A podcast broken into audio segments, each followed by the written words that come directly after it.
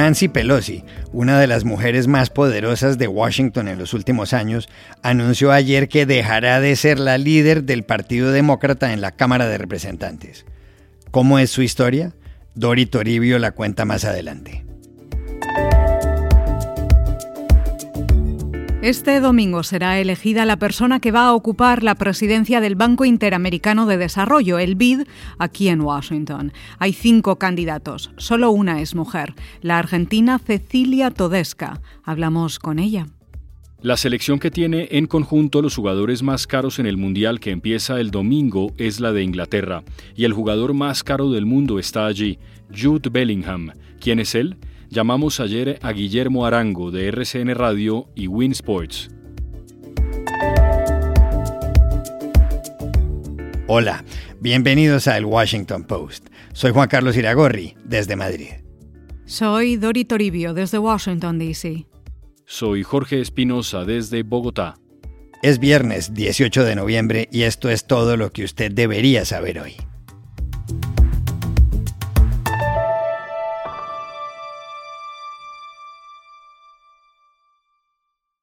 Ayer en Washington se produjo una noticia de enorme impacto político en Estados Unidos.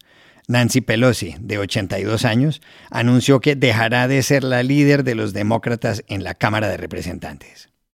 La Pelosi, como se le conoce en varios países, ha decidido dar un paso al costado tras una larga carrera en la vida pública estadounidense, Iragorri. Por eso la noticia aparece en titulares de prensa en todas partes. Dori, ¿por qué ha sido tan importante Nancy Pelosi? Pues Juan Carlos, porque la congresista Nancy Pelosi es una figura de enorme peso aquí en Washington, donde llegó hace 35 años y ha marcado la historia política de esta ciudad.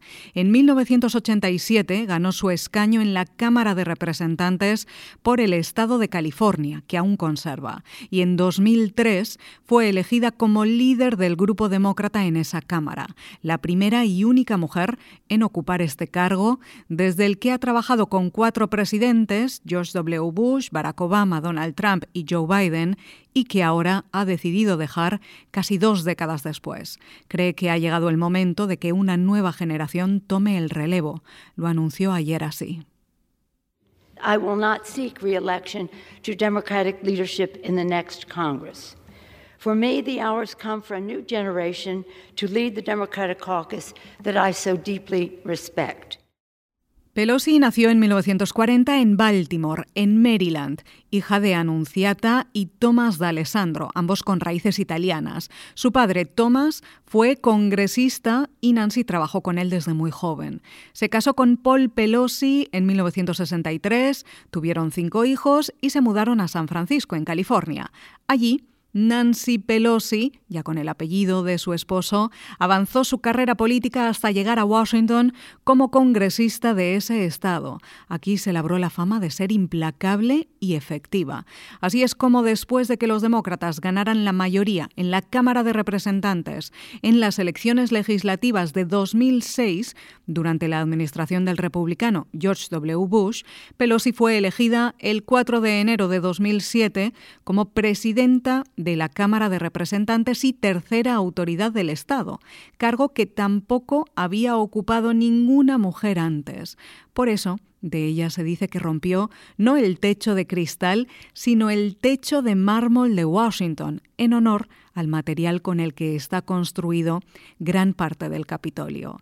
El 23 de enero de 2007, Bush, en su discurso del Estado de la Unión ante las dos cámaras del Congreso, felicitó a Nancy Pelosi diciendo que su gran honor era ser el primer presidente de Estados Unidos en comenzar su mensaje diciendo, Señora Presidenta.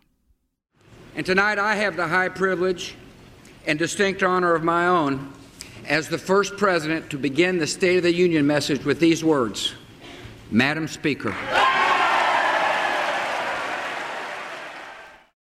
Pelosi ocupó ese cargo hasta 2011 y después volvió a ser reelegida como presidenta de la Cámara de Representantes en 2019 hasta ahora. Los historiadores coinciden en que cambió y redefinió el liderazgo legislativo. Ella es más activa y directa, capaz de pasar a la ofensiva, pero con calma y una sonrisa. Su hija, Alessandra Pelosi, dijo en una entrevista en CNN en 2019 que su madre te corta la cabeza y ni siquiera sabes que estás sangrando. She'll cut your head off and you won't even know you're bleeding. That's all you need to know about her. Pelosi es conocida en Washington por hablar muy claro, lo que le ha generado muchos admiradores, pero también detractores. Muy sonados fueron sus enfrentamientos con Donald Trump en la Casa Blanca. No se llevaban bien, no se caen bien, ambos son muy claros en esto, y Pelosi lo recordó ayer en la Cámara de Representantes pero sin mencionarlo explícitamente. Cuando evocaba sus dos décadas de trabajo como líder demócrata, dijo que de los cuatro presidentes con los que trabajó, le gustó trabajar con tres, consiguiendo logros históricos en energías limpias con Bush, la reforma del sistema sanitario con Obama y el plan de infraestructuras y acción climática con Biden. I have enjoyed working with three presidents achieving historic investments in clean energy with President George Bush, transformative healthcare reform with President Barack Obama, and forging the future from infrastructure to healthcare to climate action with President Joe Biden. En este discurso, Pelosi también habló del apoyo de su familia a lo largo de estas décadas. Su decisión de dar un paso atrás llega semanas después de que su marido, Paul, fuera agredido en su casa en San Francisco. La Cámara Baja despidió a Pelosi con una ovación, pero ojo, no es un adiós definitivo porque Nancy Pelosi sigue siendo congresista y acaba de ganar la reelección en el distrito número 11 de California con más del 80% de los votos. Seguirá en Washington, pero ya no en tareas de liderazgo y por eso aquí se habla del fin de una era.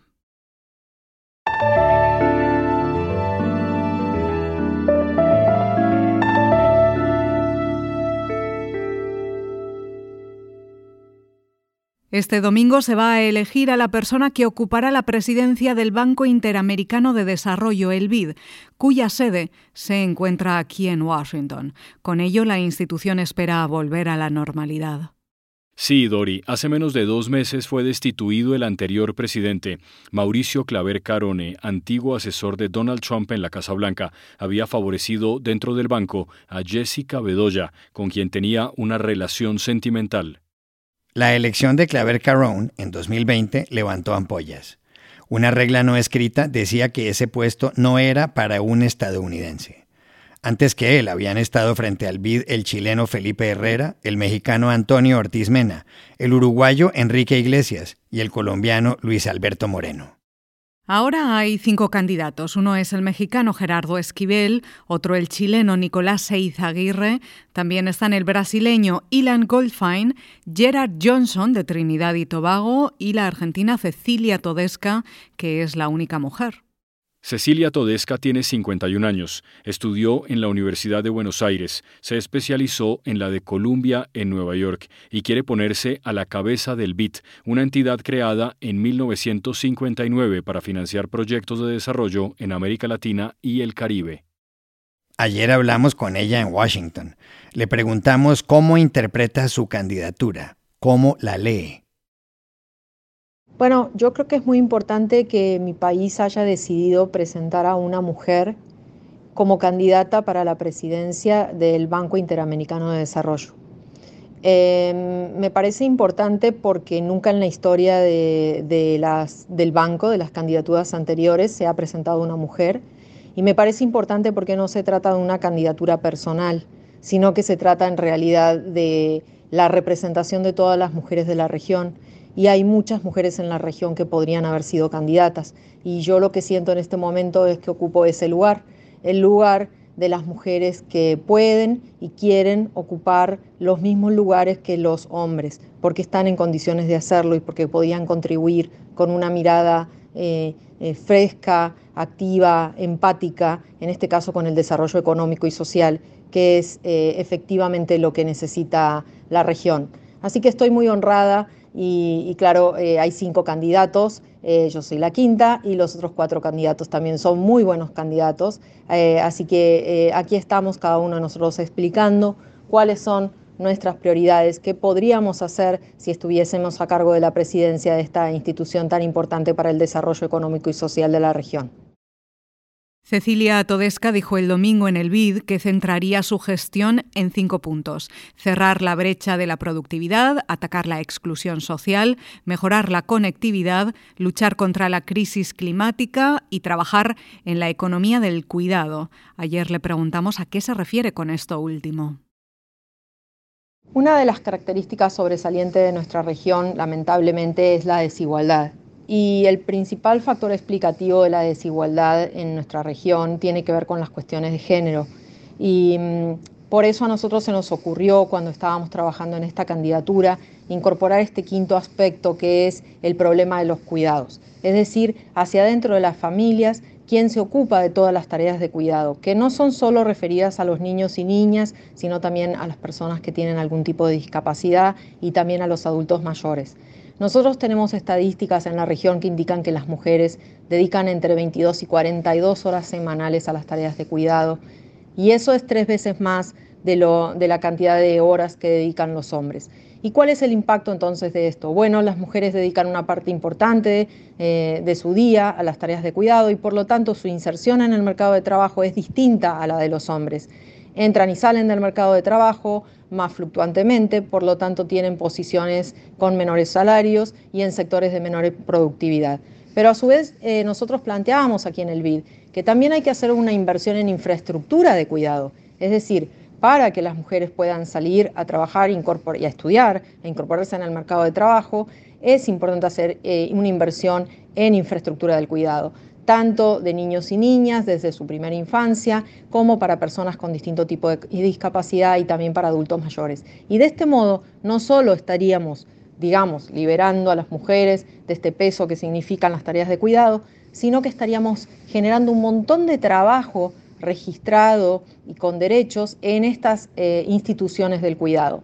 Entonces, eh, este vector que llamamos la economía del cuidado es muy importante y nosotros creemos que el BID tiene un doble rol. Por un lado, el de invertir en infraestructura y por el otro, el de dar la discusión, es decir, plantear la pregunta sobre cómo se distribuyen las tareas de cuidado en nuestras sociedades y hacia adentro de nuestras familias y qué impacto macroeconómico tiene ese arreglo que hemos venido sosteniendo por tanto tiempo y si no es eh, momento de cambiarlo. Y nosotros creemos que sí y creo que todos los que nos escuchan pueden dar buena cuenta de que si pudieran distribuir las tareas de cuidado de otro modo adentro de sus familias, estarían mejor en términos económicos y también tendrían menos fricciones hacia adentro de las familias.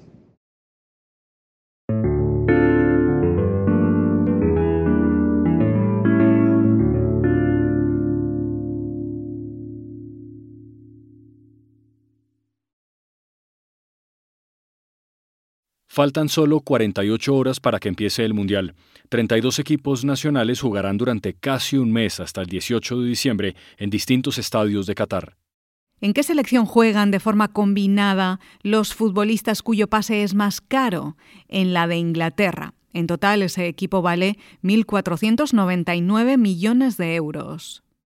El cálculo lo acaba de hacer el CIES Football Observatory el Observatorio de Fútbol del Centro Internacional de Estudios del Deporte. El centro fue fundado en 1995, en Suiza. La segunda selección más cara es la del Brasil, 1.455 millones de euros. La tercera, la de Francia, 1.337 millones. Luego vienen las de España, 1.201 millones, y la de Portugal, 1.154 millones. ¿Cuáles son los tres jugadores más caros del planeta? El tercero es el francés Kylian Mbappé del Paris Saint-Germain, 185 millones de euros. Y el segundo, el brasileño del Real Madrid Vinicius Jr., 201 millones. Pero Dori, el jugador más caro del mundo es el inglés Jude Bellingham, que vale 202 millones de euros. 202 millones. ¿Quién es Jude Bellingham? Llamamos ayer a Bogotá a Guillermo Arango, periodista especializado de RCN Radio y de Winsports. Bueno, les voy a contar un poco de lo que es Jude Bellingham y por qué tiene ese valor. Primero, es un jugador muy joven que ya tiene una vasta experiencia, más de seis temporadas a nivel profesional, con solamente 19 años, debutó a los 15 en el Birmingham City. Y de ahí el Borussia Dortmund, que tiene un ojo clínico, tiene una gran escuela de reclutamiento alrededor de Europa, porque el Dortmund no es un equipo comprador en Alemania, sino lo que hace es ponerle el ojo a jóvenes valores del fútbol internacional y europeo pues lo trae de la Championship, que es la segunda división de Inglaterra, la mejor segunda división del mundo para mí, porque es muy competitivo, invierte mucho dinero. Jugaba en el Birmingham City. Es un mediocampista mixto. Sabemos que se están acabando los 10 en el fútbol mundial, es decir, el volante creativo, como decir el pibe Valderrama, como James, y ahora se buscan más de esos jugadores de ida y vuelta, que marcan, que quitan el balón, y que además asisten y meten goles, porque es que Bellingham lleva ya nueve goles esta temporada, siendo su temporada récord en el fútbol europeo y solamente lleva 22 partidos disputados. Estamos a mitad de camino de la temporada y ya tiene unos registros impresionantes. Por eso el Real Madrid lo quiere y pretende el Borussia Dortmund evidentemente una cifra millonaria por este jugador que además fue en su momento el debutante más joven para Inglaterra en una Eurocopa porque participó en la que se disputó el año pasado en el 2021 y fue subcampeón de ese torneo. Así que para echarle el ojo a este jugador, marca goles, asiste, hace de todo en la cancha, por eso es tan valorado y apetecido a sus cortos 19 años.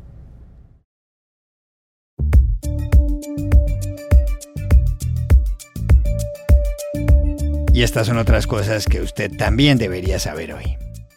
En los Países Bajos, un tribunal declaró ayer culpables a tres hombres de la muerte de los 298 pasajeros de un vuelo de Malasia Airlines derribado en 2014 por un misil ruso cuando volaba sobre Ucrania.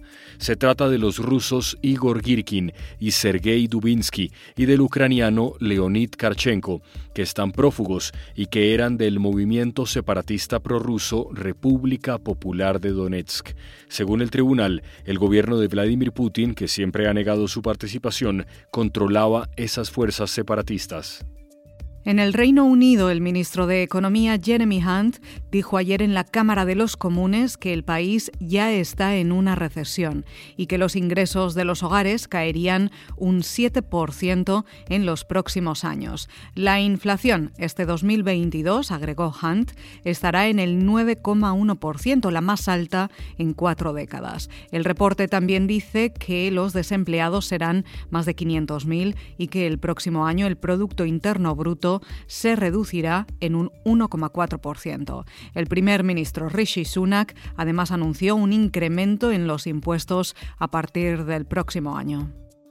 La ex primera dama de Estados Unidos, Michelle Obama, dijo el martes en Washington que cuando su esposo Barack Obama llegó a la presidencia, ella se alisó el pelo porque creía que el país no estaba preparado para vérselo en su estado natural. La señora Obama, de 58 años, se pronunció de esa forma en el Warner Theater ante la periodista Ellen DeGeneres. La ex primera dama presentaba su último libro, The Light We Carry, Overcoming the Uncertain Times, la luz que llevamos superar en tiempos inciertos. Y aquí termina el episodio de hoy de El Washington Post. El guapo. En la producción estuvo John F. Burnett. Por favor, cuídense mucho. Y pueden suscribirse a nuestro podcast en nuestro sitio web, elwashingtonpost.com, seguirnos en nuestra cuenta de Twitter, arroba el post, y también nos encontrarán en Facebook, buscando el Post Podcast. Chao, hasta la próxima.